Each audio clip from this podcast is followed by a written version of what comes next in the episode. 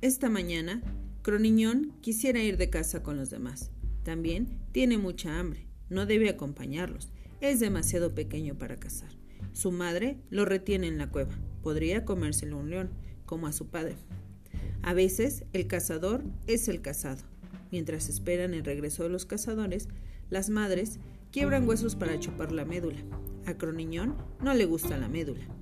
En vez de chupar, sopla a través del hueso. Se da cuenta entonces de que ha dejado una marca en la roca.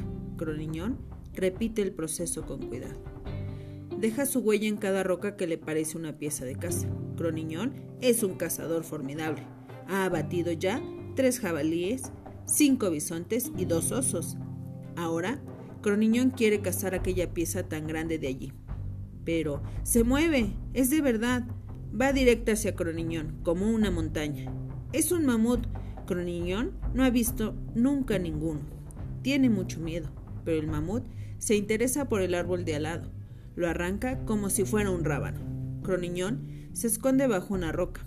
Escucha cómo el mamut tritura el corazón del árbol. El mamut se ha dado un festín con toda calma. Cuando Croniñón sale por fin de su escondite, ya es de noche. Sus huellas en las rocas lo ayudan a encontrar el camino hacia la cueva. La madre de Croniñón estaba muy preocupada. Allí, gran casa, dice Croniñón. Mucha comida, baila imitando al mamut. Croniñón dibuja sobre la roca con un carboncillo. Los cazadores han regresado con las manos vacías. Miran atentamente el dibujo de Croniñón. Gran casa, insiste Croniñón. Casa enorme, algunos cazadores han oído hablar de aquella bestia descomunal. Todos quieren saber dónde está. Croniñón sigue las marcas de las rocas. Los cazadores siguen a Croniñón. Cuando llegan a la última huella de Croniñón, los cazadores descubren al mamut. Espérenme, espérenme, grita Croniñón. Pero los cazadores no esperan. Corren a matar su presa. El mamut está muerto. Ahora, Croniñón consigue alcanzarlo también.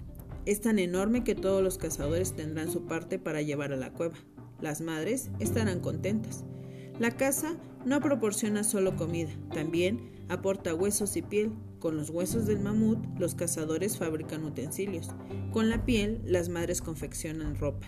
Y con la cola, Croniñón se hace un pincel. Mamá está orgullosa de su gran cazador.